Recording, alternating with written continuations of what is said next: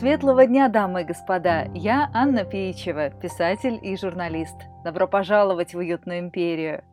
В сегодняшнем выпуске обсудим один удивительный факт из жизни Николая I. И поговорим мы о том, как он пил кофе с художником Айвазовским. Как только не называли Николая I современники. Высокомерный бюрократ, педантичный солдафон с глазами гремучей змеи и даже взлысистая медуза с усами. Особенно расстарался Герцен. Про змею и медузу это он придумал. С его легкой руки мы считаем Николая Павловича скучным и мстительным чиновником. Но в этот образ абсолютно не укладывается страсть царя к искусству. Он вытащил Айвазовского из нищеты, построил Эрмитаж для народа, принимал экзамены в Академии художеств и неплохо рисовал сам. Николай не был идеальным императором, но из него вышел отличный искусствовед и меценат. Часть первая. Начало большой дружбы. Иван, а точнее Аванес Айвазовский, родился в Феодосии, в семье разорившегося армянского купца. Свои первые рисунки он делал углем на стене дома. Денег в семье не было настолько, что даже такую элементарную покупку, как карандаши и бумага, приходилось планировать заранее. Уже с раннего возраста Иван устроился в местную кофейню на подработку. Времени у гимназиста не оставалось ни на что, в том числе и на учебу. Но он все-таки умудрялся рисовать на кухне, где его окружали надраенные кофейные джезвы. Один из эскизов Айвазовского случайно попал в руки графини Нарышкиной, симферопольской светской львицы, которую хорошо знали и в Петербурге. Работа неизвестного мальчишки так понравилась графине, что она захватила эскиз с собой в столицу и показала его президенту Академии художеств. У рисунка началась беспокойная жизнь, ему буквально не давали отдохнуть. Президент Академии показал его министру императорского двора, князю Волконскому, а тот, в свою очередь, представил эскиз самому царю. Итак, пока Иван в южной кофейне старательно натирал воском полы, его рисунок в далеком городе на Неве внимательно рассматривал самый могущественный человек империи. Как сообщают биографы Айвазовского, высокий покровитель отечественных талантов с полной благосклонностью отнесся к первым опытам юного художника. И 23 августа 1833 года бедный симферопольский мальчишка был зачислен в Императорскую академию художеств в класс профессора Воробьева. За казенный счет. Часть вторая. Ссоры и примирения. Николай относился к Ивану как строгий, но любящий отец. Бывало и наказывал за несоблюдение правил Академии, но потом всегда смягчался и буквально засыпал Айвазовского интересными заказами и заданиями – так, например, отправляя своего девятилетнего сына Константина в первое плавание по Финскому заливу, император поручил третьекурснику Айвазовскому сопровождать великого князя. Что это было за путешествие? Как пишут историки Вагнер и Григорович, в поездке великий князь и художник находились до осени и прошли хорошую школу, Федор Петрович Литке, ученый-географ и мореплаватель, проводил с ними занятия по астрономии, навигации, устройству кораблей и их управлению. Айвазовский давал великому князю уроки живописи.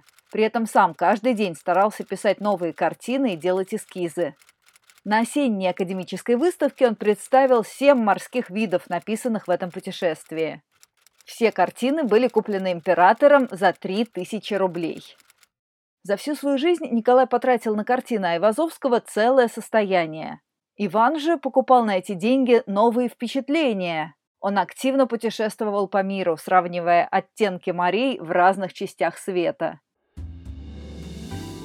Как признавался сам художник, только покровительство русского царя могло дать мне столько средств к ознакомлению с водной стихией и разнообразнейшими ее типами в двух частях света – видеть лазурные воды и небеса Неаполя, прибрежье Адриатики, посетить две колыбели древних искусств – Рим и Византию, острова архипелага, скалы Афона, местности, с которыми так неразрывны воспоминания о первых веках христианства. Впрочем, порой царская дружба – нелегкая ноша. Николай слишком хорошо разбирался в искусстве, чтобы отмалчиваться, если видел на холсте небрежность. Вот тут-то и начинались горячие споры. Николай всегда был прямолинейным, а Ивазовский – вспыльчивым. Ни один не хотел уступать другому в вопросах живописи. Как рассказывал художник, помню, как государь, осматривая одну из оконченных мною картин, изволил заметить, что изображенные на ней волны и всплески от ядер, падающих в воду, не совсем согласны с действительностью, а потому его величество желал бы, чтобы я сделал некоторые исправления. Я позволил себе отозваться, что предпочитаю вместо исправлений написать новую картину. Князь Петр Михайлович Волконский, строгий блюститель экономии по Министерству двора, поспешил предупредить меня, что вторую картину я обязан написать без всякого за нее вознаграждения. Даже без этого предварения я, конечно, и сам не упомянул бы о вторичной плате. Но покойный император Николай Павлович со свойственной ему истинно царской щедростью приказал выдать мне и за вторую картину точно такое же вознаграждение, как и за первую. Часть третья. Мой адрес всегда в Феодосии. Вольному Айвазовскому не нравился сырой, официозный Петербург. Он все время рвался домой, к другому, теплому морю.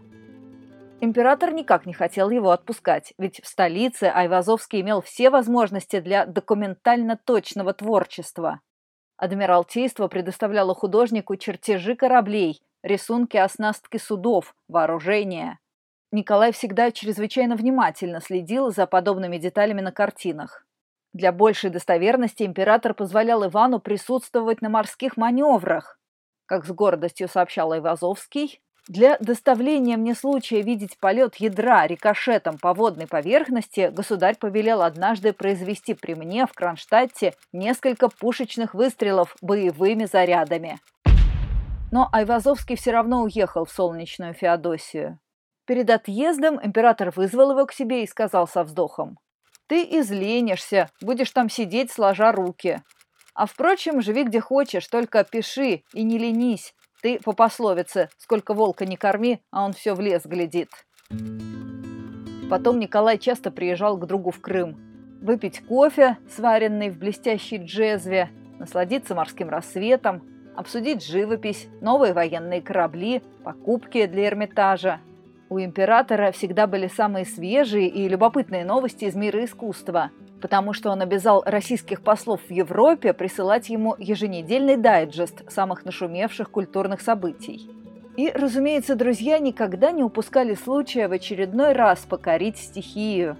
Живописец Кирилл Лемах, ученик Айвазовского, так описывал морские прогулки своего учителя с русским императором. При путешествии по морю на колесном пароходе царь брал с собой и Айвазовского – Стоя на кожухе одного пароходного колеса, царь кричал Айвазовскому, стоявшему на другом колесе.